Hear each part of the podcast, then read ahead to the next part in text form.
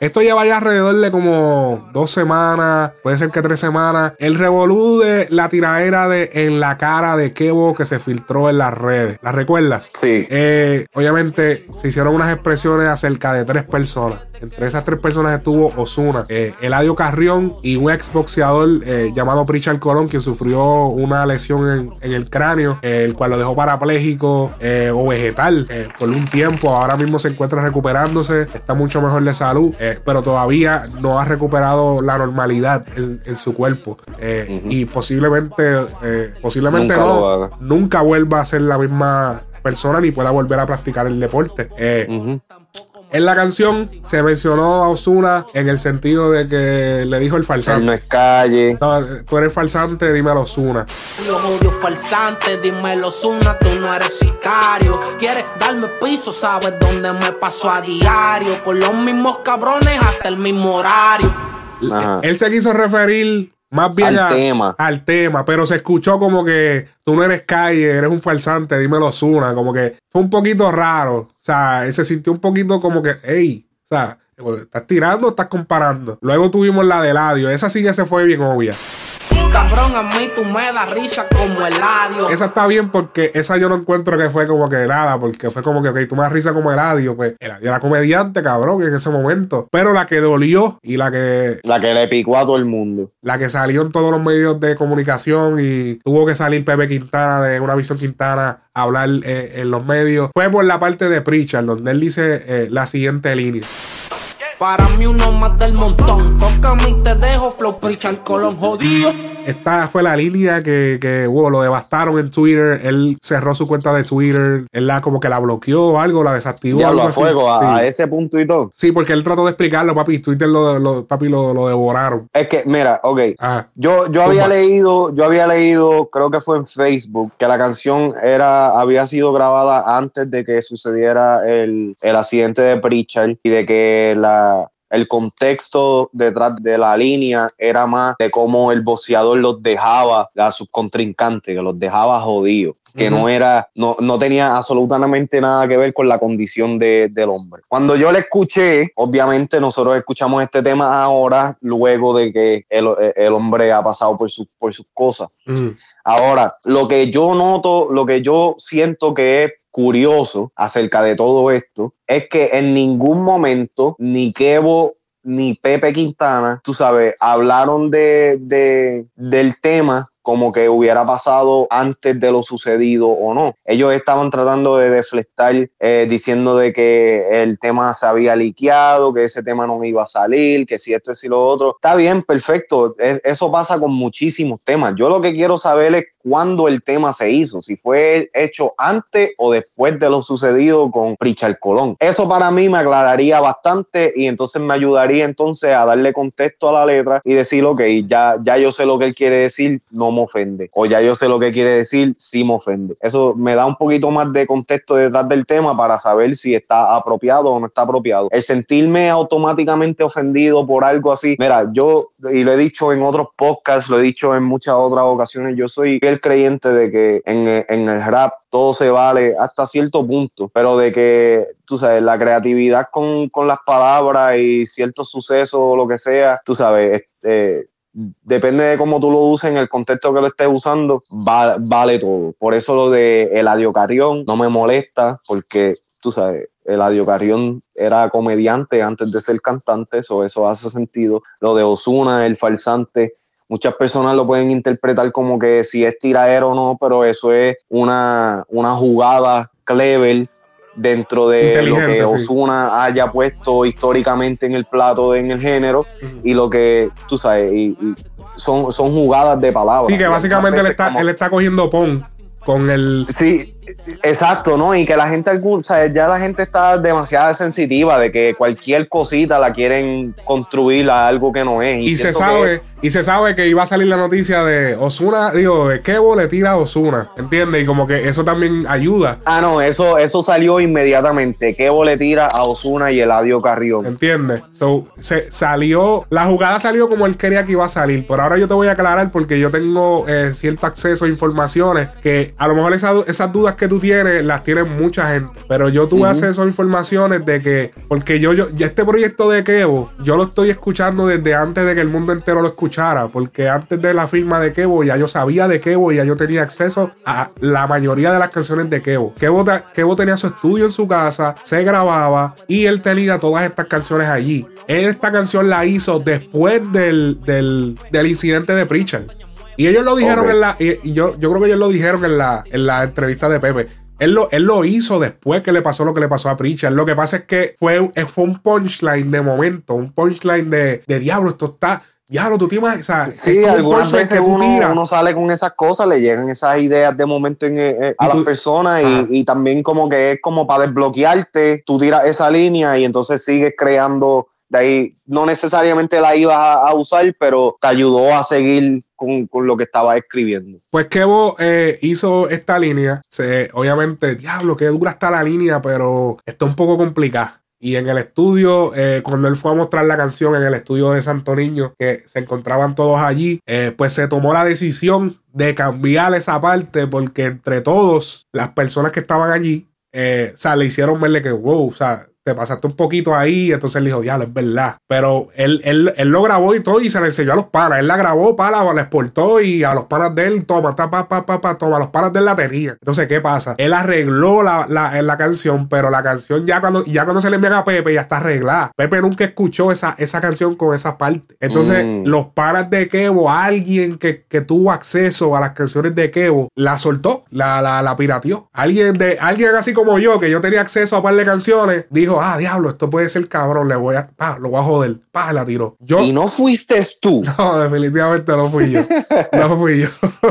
pero alguien. pero eso, eso es para que tú veas también que hay que tener mucho cuidado con lo que uno, con lo que uno graba. O sea, quieras o no quieras, eventualmente puede pasar lo que sea y tú sabes, te encuentras en posiciones de como, como la que él se encuentra.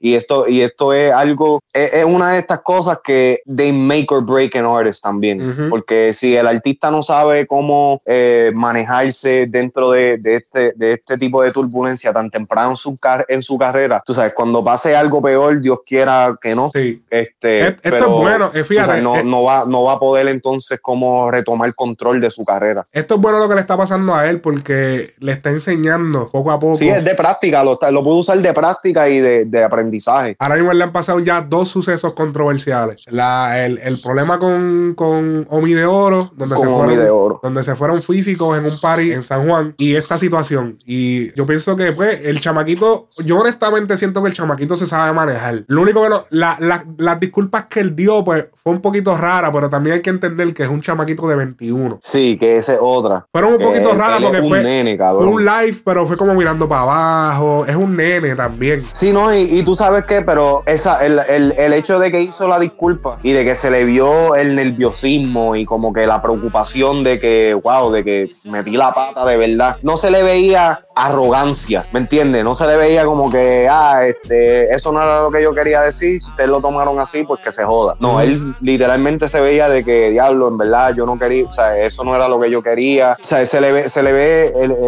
la genuinidad dentro, de, lo que, o sea, dentro de, del remordimiento es la palabra. Así que eso fue todo, fue un punchline que él grabó, eh, un, un tanto de todos esos punchlines que uno hace o los artistas hacen que para tratar de darle duro al contrincante dijo lo que no tuvo que decir, pues, fuera de lugar, hizo una comparación. Eh, lamentablemente, eh, es una persona que para el pueblo de Puerto Rico es una persona, o sea, todo el mundo sintió, todo el mundo sintió eso. Eso es como que ahora tú hagas una canción y digas, baby, te voy a explotar como el helicóptero de Kobe Bryant, ¿entiendes?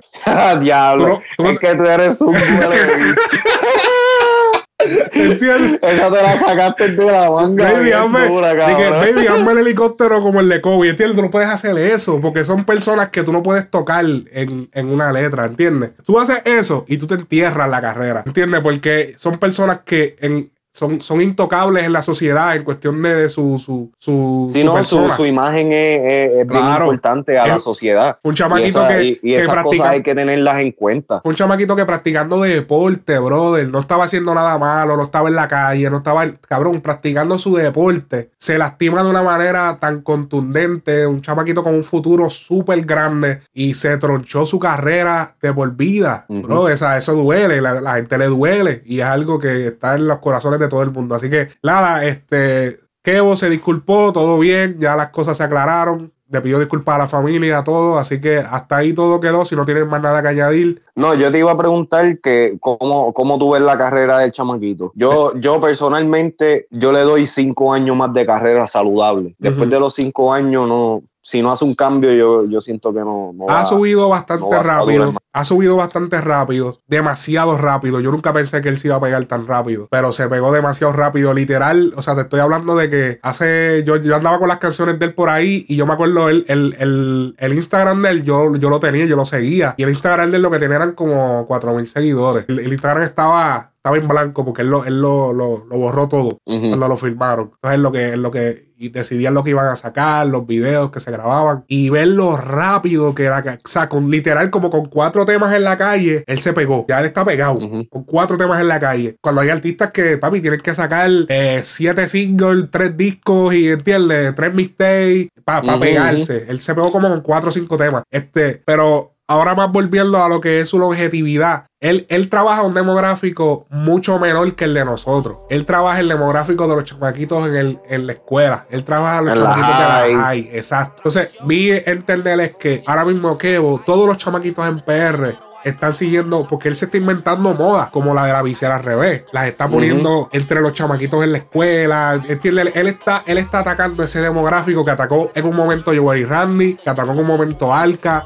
Entonces, todo va evolucionando. Obviamente, ya después de aquí a dos o tres años, pues ya lo veremos. Yo pienso que es todo cuestión de la edad. Cuando ya él siga progresando, yo pienso que todo depende. Él, él está trabajando bien en el sentido de que él ha sabido manejar eh, la fama. Porque él se maneja bastante bien, mantiene el personaje, no se sale de personaje, siempre, su, siempre se ve cabrón, todo se ve como orquestado, parece una persona entrenada, parece una persona que siempre estuvo en esto. Yo lo veo así, entonces como que el chamaquito empezando de la nada y ya él te maneja las redes como que, como que él es este, así, como que él es Anuel, así que te hace un live. A ver, a mi gente, que estamos aquí, que un chamaquito de la nada, que no era, no era nadie famoso ni nada, ¿entiendes? Y ya está haciendo eso. O te deja ver que el chamaquito tiene, tiene la, tiene madera de artista. El chamaquito tiene. Esa, e, esa, esa te la voy a dar. Él se ve que, que lo, lo, de él está bien organizado, bien orquestado. Y eso viene de un año para acá, porque él no era nadie antes de eso, él no era nadie famoso. Y todo eso viene de la, acá. La táctica que, o sea, la táctica que tiene, la, la